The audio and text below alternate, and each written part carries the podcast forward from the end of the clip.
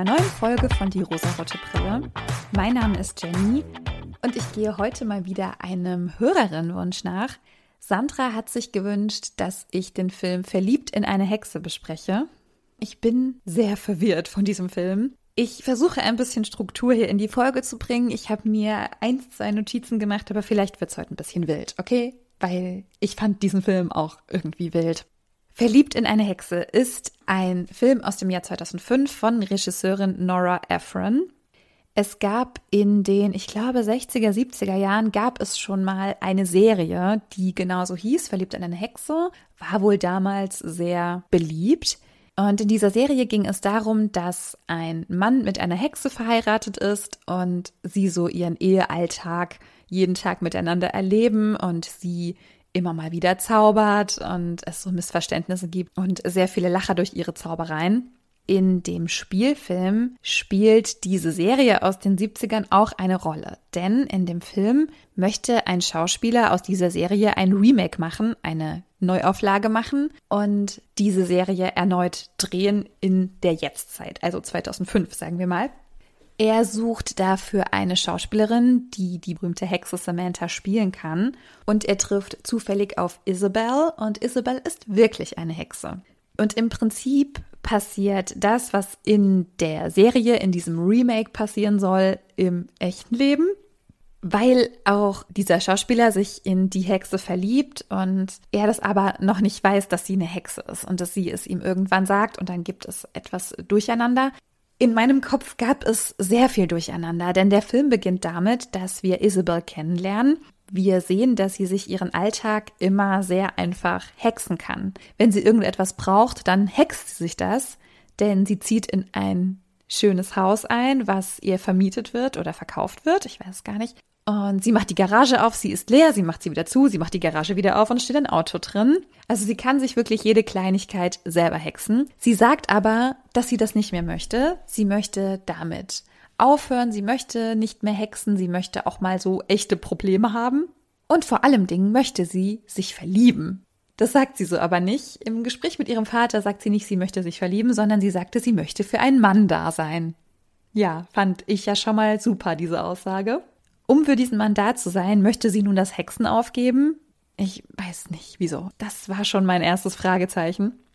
Sie will also all ihr Können für die Liebe aufgeben. Ich finde, dass ihre Darstellung schon ziemlich naiv ist. Sie wirkt ziemlich dümmlich, als hätte sie von dem ganzen realen Leben überhaupt null Ahnung. Also als hätte sie auch auf irgendeinem fremden Planeten gelebt die ganze Zeit. Denn selbst wenn ich nicht weiß, wie man den Fernseher ansteckt, ja, wobei, also das weiß man doch auch, wenn man zaubern kann, oder? Sie wird ja sich nicht wirklich alles, alles selber gezaubert haben. Sie wird ja auch noch irgendwas mit ihren Händen gemacht haben. Na gut, wir wissen nichts über ihre Vergangenheit. Wir wissen auch nicht, wo sie die ganze Zeit war, bis sie in diese Geschichte eintaucht und auf Jack trifft. Jack ist nämlich der Schauspieler, der dieses Remake machen möchte. Jack ist wirklich abgrundtief scheiße. Ich kann es leider nicht anders sagen. Er ist ein sehr erfolgloser Schauspieler, hält sich aber für den absolut grandiosesten Typen all over the planet. Er verhält sich Frauen gegenüber sehr respektlos. Er will die perfekte Samantha casten, also die perfekte Hexe für seine Serie, und keine Frau scheint ihm gut genug. Dann trifft er plötzlich auf Isabel und ist hin und weg von ihrer kleinen tollen Nase. Sie ist überhaupt keine Schauspielerin, aber er überzeugt sie davon, dass sie doch ab sofort die Samantha spielt. Isabel ist in einem krassen Konflikt, weil sie eben nicht versteht, dass die Person, die sie spielen soll, quasi sie selber ist und es dadurch erstmal ablehnt, weil sie sagt, nein, um Gottes Willen, ich kann keine Hexe spielen, weil ich will doch nicht mehr hexen, ich will doch mich damit nicht mehr identifizieren. Aber letztlich kommt es dann doch dazu, dass sie diese Rolle bekommt und sie das Gefühl hat, dass Jack sie mag, was absolut nicht stimmt. Und deshalb bin ich zu diesem Ergebnis gekommen, dass sie sehr, sehr naiv ist und sehr gutgläubig ist, denn sie denkt, sie wurde angesprochen und hat diese Rolle bekommen und darf das jetzt machen, weil Jack sie toll findet. Aber Jack interessiert sich eigentlich gar nicht für sie. Sie belauscht dann leider auch ein Gespräch, was er mit seinem Agentenmanager, mit irgendwem hat, in dem er sagt, dass sie ja nur schmückendes Beiwerk ist und sie dafür da ist, ihn wieder nach oben an die Spitze zu bringen. Und das merkt man auch schon, bevor er es sagt, sehr, sehr stark an seinem Verhalten. In der Serie, die sie jetzt wieder neu auflegen, die sie drehen, steht nicht die Hexe im Mittelpunkt, sondern er als der Ehemann dieser Hexe. Er hat alle Lacher auf seiner Seite, er macht sich über sie lustig, er ist der Mittelpunkt dieser kompletten Serie und sie ist das schmückende Beiwerk. Man könnte sagen, okay, dieser Charakter in diesem Film, den finden wir blöd, aber es wirkt einfach so real, als würde jeder Dreh auf der Welt immer so ablaufen. Es ist irgendwie so ernüchternd, finde ich. Er nutzt sie nur aus und sie denkt, seine Zuneigung wäre echt. Und das ist richtig schade. Es geht die ganze Zeit nur um ihn und sie tut sehr, sehr viel für ihn. Denn als sie hört, was er über sie sagt, will sie aus der Serie aussteigen, will kündigen. Sie beschließt dann aber mit ihren Freundinnen, da komme ich dann noch später zu, ihn zu verhexen. Ihre Tante kommt zu Besuch und der Zauber, den sie eigentlich vorhaben, geht schief. Sie rächen sich nicht wirklich an ihm, sondern der Zauber bewirkt, dass er in sie verliebt ist. Und obwohl Isabel das weiß, sie weiß, er wurde verzaubert, das ist irgendwie schiefgegangen und er ist jetzt absolut vernarrt in sie, fällt sie total darauf rein, gibt sich dem total hin, dass er sie so vergöttert und ausführt und sie plötzlich ganz interessant findet und sie spielt sozusagen mit und das war wieder ein Punkt, an dem ich sehr verwirrt war. Also sie weiß doch, es passiert gerade alles nur, weil unser Zauber schiefgegangen ist. Und er mag mich ja eigentlich gar nicht. Er will mich ja nur ausnutzen, um wieder ganz nach oben zu kommen. Aber sie spielt mit. So groß kann die Sehnsucht nach einem Partner doch auch nicht sein, dass man dann diesen Idioten nimmt, bevor ihr auch mit mir zusammen ausrastet. Wartet, es wird noch schlimmer. Denn dieser Zauber wird dann wieder aufgelöst. Er verhält sich wieder normal, sie verhält sich wieder normal. Sie hat ja beschlossen, nun weiter in der Serie zu bleiben, um sich eben zu rächen oder ihn zu verzaubern. Merkt dann aber plötzlich, dass sie Gefühle für ihn entwickelt hat und ihn ganz toll findet. Why, Isabel? Weil sie aber so eine große Zuneigung zu ihm verspürt, möchte sie ihm auch sagen, was wirklich los ist, nämlich, dass sie wirklich eine Hexe ist. Und dadurch, dass sie ja eine Hexe spielt, genau diese Rolle spielt, glaubt ihr erstmal nicht, hält das alles für einen Scherz und denkt so, ja, ja, klar, so bist gerade in deiner Rolle oder was ist los? Sie kann ihn dann aber letztendlich davon überzeugen, dass sie wirklich eine Hexe ist und er lehnt sie ab. Er diffamiert sie wieder und wieder und wieder. Er ist wieder richtig scheiße zu ihr, woraufhin sie beschließt, jetzt endgültig zu kündigen. Woraufhin er wieder zu ihr kommt, weil er dann merkt, ach, er hat ja doch Gefühle für sie. Und dann sind sie zusammen. Seht ihr auch dieses riesige Fragezeichen über dieser Folge? Dieser Film ist ein riesiges Fragezeichen. Nichts an diesem Verhalten ist irgendwie schlüssig. Nichts. Dass er sie wirklich liebt, das ist sehr unrealistisch. Nicht so, wie wir diesen Charakter kennenlernen. Er ist ein super herablassender Typ. Er ist super eingebildet und er verhält sich Frauen gegenüber nicht gerade nett. Er war durch den Zauber in sie verliebt, aber plötzlich ist er auch wirklich in sie verliebt. Das ist super unglaubwürdig.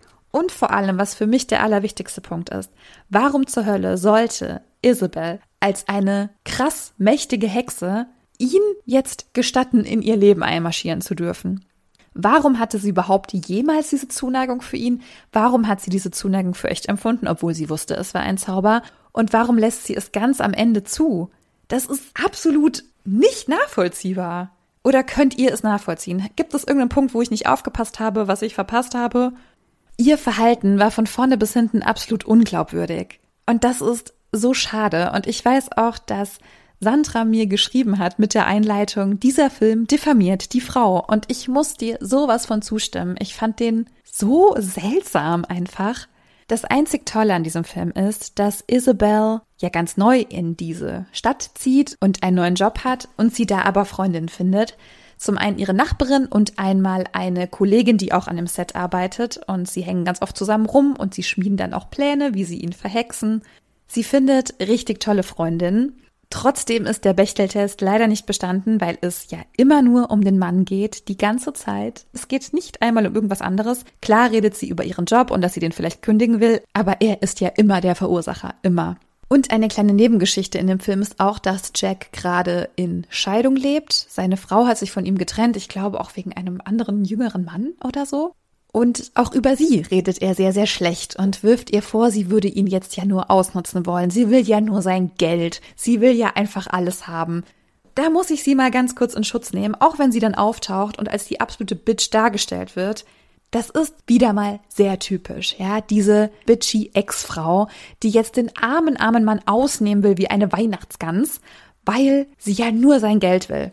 Also ich muss euch mal sagen, in dieser Situation, wie wir sie haben, scheint Jack sehr viel Geld verdient zu haben während ihrer Ehe, weil er ja wohl mal ein sehr berühmter Schauspieler war. Jetzt nicht mehr, weil irgendwas Komisches passiert ist, aber er war mal sehr berühmt, sehr bekannt und hat wohl sehr viel Geld verdient.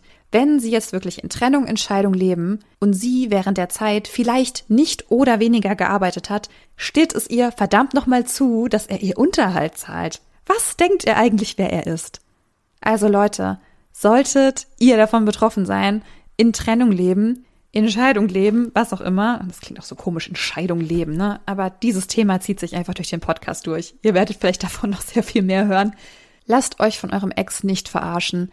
Es steht euch jeder verdammte Cent zu, vor allem wenn ihr gemeinsame Kinder habt. Und ihr wegen dieser Kinder vielleicht eine Weile nicht gearbeitet habt und er Vollzeit gearbeitet hat, dann muss er euch Geld zahlen. Klar, das ist jetzt nur diese eine Kombination. Es gibt sehr viele weitere Kombinationen, die möglich sind. Wer wann wie viel gearbeitet hat, das geht genauso gut andersrum.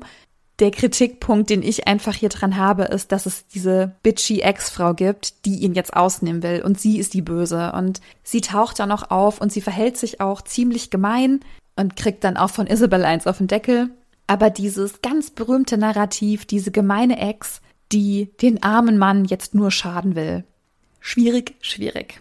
Also dieser Film hat schon sehr viele feministische Punkte, muss ich sagen. Und überhaupt wieder das Hexenthema, ne? Ich liebe es ja. Ich liebe ja einfach, wenn es um Hexen geht.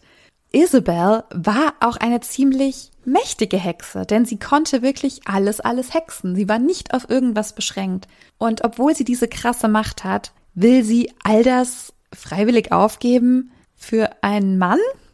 Sowohl ihre Rolle als auch Jack. Sie sind beide nicht sehr sympathisch leider.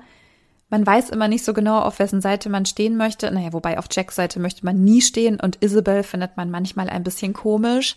Ihre Entscheidungen sind oft nicht nachvollziehbar. Ich kann ein bisschen nachvollziehen, worauf der Film hinaus wollte, was er uns eigentlich mitteilen wollte. Aber warum muss das Ende denn wieder sein, dass dieser eine Mann und diese eine Frau jetzt zusammen sind? Was soll das? Warum? Ich bin so müde davon, von diesem, eigentlich mögen wir uns nicht, eigentlich haben wir uns manipuliert und ausgenutzt und waren ziemlich gemein zueinander, aber am Ende, da lieben wir uns. Ja, klar. Weil uns auch hier wieder gezeigt wird, Liebe und Beziehung, das muss dramatisch sein. Da muss erstmal ein bisschen was passieren, damit es sich überhaupt lohnt, in diese Beziehung weiter zu investieren. Ihr lieben Mäuschen, falls ihr auch Lust habt, mir eine Aufgabe zu geben, mir einen Vorschlag zu schicken, was ich denn mal besprechen sollte, dann schickt mir das super gerne zu. Ich bin immer ziemlich offen für alles. Ich schaue mir das sehr gerne an. Und auch wenn vielleicht so eine wirre Meinung dazu wie jetzt dabei rauskommt, damit müsst ihr dann leider leben. Ich freue mich, wenn ihr mir schreibt und Feedback gebt. Falls ihr die Serie oder den Film kennt, schreibt mir bitte gerne dazu auch, wie so eure Einschätzung ist, ob ihr da vielleicht einen roten Faden rausgelesen habt, rausgesehen habt, den ich nicht erkannt habe. Empfehlt den Podcast gerne weiter, vergebt gerne fünf Sterne. Ich freue mich darüber sehr, sehr, sehr. Habt eine wunderschöne Zeit, habt eine wunderschöne Woche. Vielleicht ist ja auch schon Wochenende, wenn ihr die Folge jetzt hört. Ich lasse es mir jetzt auch gut gehen. Ich esse jetzt ein Eis und dann hören wir uns wieder in der nächsten Woche. Bis dahin, ihr Lieben. Ciao.